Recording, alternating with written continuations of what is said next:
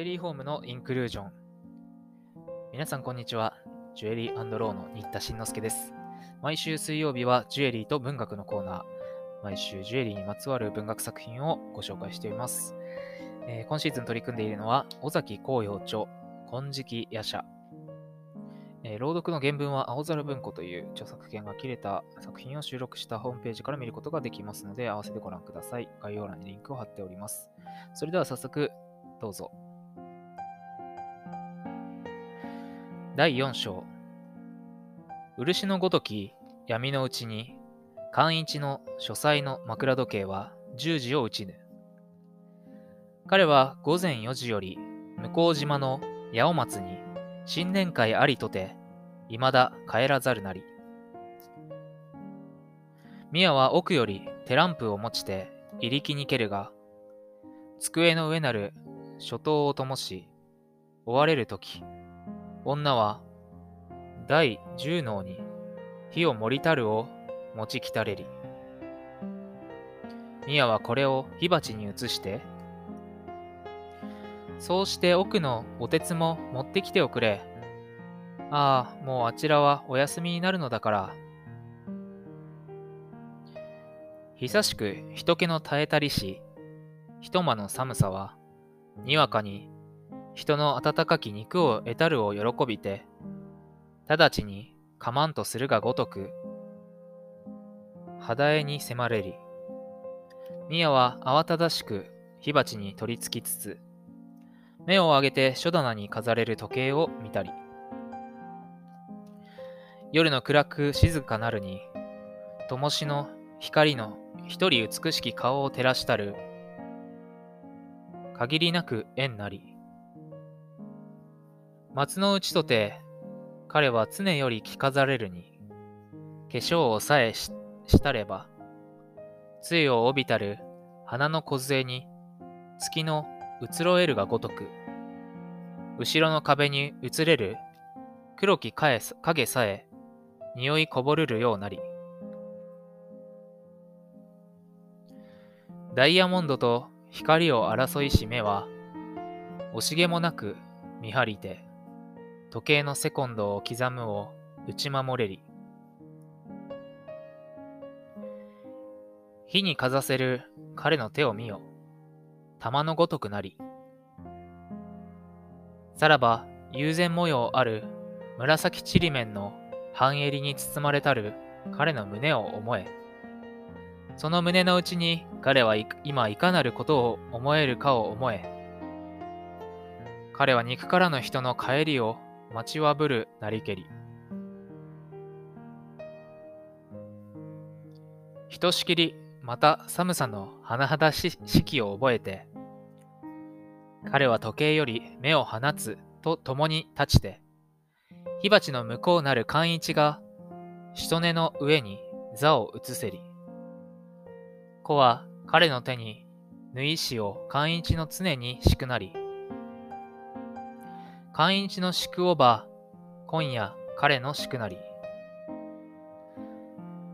もしやと着付けし車の音はようやく近づきて、ますますとどろきて、ついに我が角にとどまりぬ。宮は疑いなしと思いて立たんとするとき、客は意と酔いたる声して物言えり。寛一は気下こなれば、帰って酔いて帰りしことあらざれば。宮は力なくまた座りつ。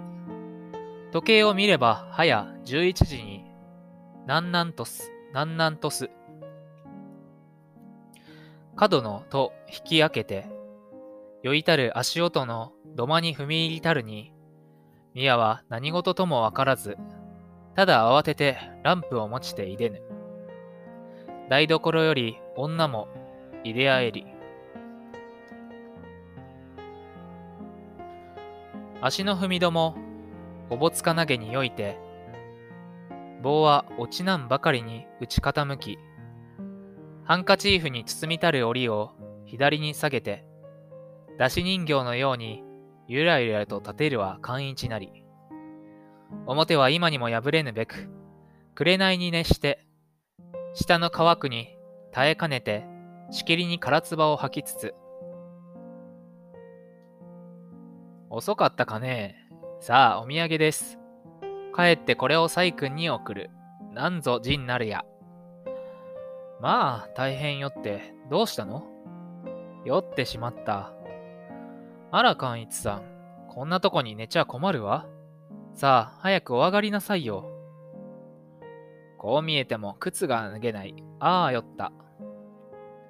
のけさまに倒れたる寛一の足をかき抱きて、宮は辛くもその靴を取り去りぬ。起きる。ああ、今起きる。さあ、起きた。起きたけれど、手を引いてくれなければ僕には歩けませんよ。宮は女に灯しを取らせ、自らは寛一の手を引かんとせしに、彼はよろめきつつ肩にすがりて、ついに離さざりければ、宮はその身一つさえ危うきに、ようよう助けて書斎に入りぬ。しとねの上に書き下ろされし寛一は、崩れる体を机に支えて、打ち仰ぎつつ、美銀せり。君に進む。金類の衣を惜しむなかれ。君に進む。すべからく少年の時を惜しむべし。花ありおるに耐えなば直ちにおるべし。花なきを待って虚しく枝を折ることなかれ。寛一さん、どうしてそんなに酔ったの？酔っているでしょう、僕は。ねえ、みーさん。非常に酔っているでしょう？酔っているわ苦しいでしょう？しかり。苦いほど酔っている。こんなに酔っているについては大いに訳があるのだ。そうしてまた、ミヤさんなるものが大いに解放して良い訳があるのだ。ミーさん。いやよ、私は。そんなに酔っていちゃ。普段嫌いのくせになぜそんなに飲んだの？誰に飲まされたの？葉山さんだの、荒尾さんだの、白瀬さんだのがついていながらひどいわね。こんなに酔わして。10時にはきっと帰ると言うから私は待っていたのに、もう11時過ぎよ。本当に待っていてくれたのかい、みーさん。社、他者。もしそれが事実であるならばだ。僕はこのまま死んでも恨みません。こんなに酔わされたのも実はそれなのだ。彼は宮の手を取りて、情に耐えざるごとく握りしめつ二人のことは荒尾より他に知るものはないのだ。荒尾がまた決して喋る男じゃない。それがどうして知れたのか、みんなが知っていて、僕は実に驚いた。四方八方から祝杯だ、祝杯だと、十も二十も一度に直を刺されたのだ。祝杯などを受ける覚えはないと言って、手を引っ込めていたけれど、なかなかみんな聞かないじゃないか。ミヤは密かに笑みを帯びて余念なく聞き至り。それじゃあ祝杯の首位を変えて、仮初めにもああいう美人と一緒にいて、寝食を共にするというのがすでに羨ましい。そこを祝すのだ。次には君も男なら、さらに一歩を進めて、細君になるように十分運動したまえ。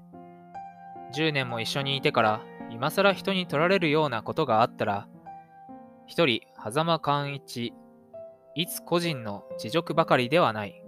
我々法友全体の面目にも関することだ。我々法友ばかりではない。ひいて高等中学の直れにもなるのだから、ぜひあの美人を君が細君にするように、これは我々が心をいつにして結ぶの神に祈った酒だから、辞退するのは礼ではない。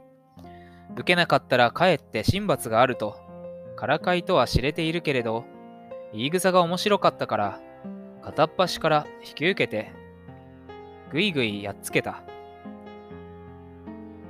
みやさんと夫婦になれなかったら、ははは、高等中学の直れになるのだと、恐れ入ったものだ。何分よろしく願います。いやよ、もう、寛一さんは。友達中にも、そう知れてみると、立派に夫婦にならなければ、いよいよ僕の男が立たないわけだ。もう決まっているものを今更。そうでないです。この頃、おじさんやおばさんの様子を見るのに、どうも僕は、そんなことは決してないわ。邪推だわ。実は、おじさんやおばさんの両権はどうでもよい。みーさんの心一つなのだ。私の心は決まっているわ。そうかしらん？そうかしらんって、それじゃあんまりだわ。寛一は酔いを支えかねて、宮が膝を枕に倒れぬ。宮は彼が火のごときに、火のごとき頬に、額に手を加えて、水をあげましょう。あれ、また寝ちゃう。寛一さん？寛一さん。誠に愛の潔きかな。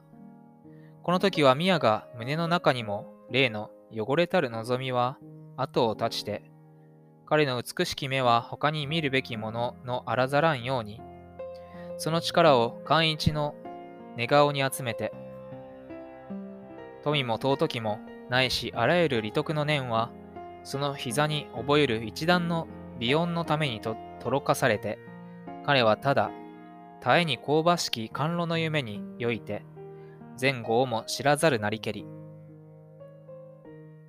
もろもろの忌まわしき妄想は、この夜のごとく、眼に閉じて、この一間に彼らの二人よりはあらざるごとく。彼は世間に別人の影を見ずして、またこの明らかなる灯火の光のごときものありて、ことに彼らをのみ照らすように感ずるなり。今日はここまでです。寛一もなんか、おじさんおばさんがね、ちょっと別の縁談のこと考えてるんじゃないかっていうようなことにちょっと不安、心配を感じているようですね。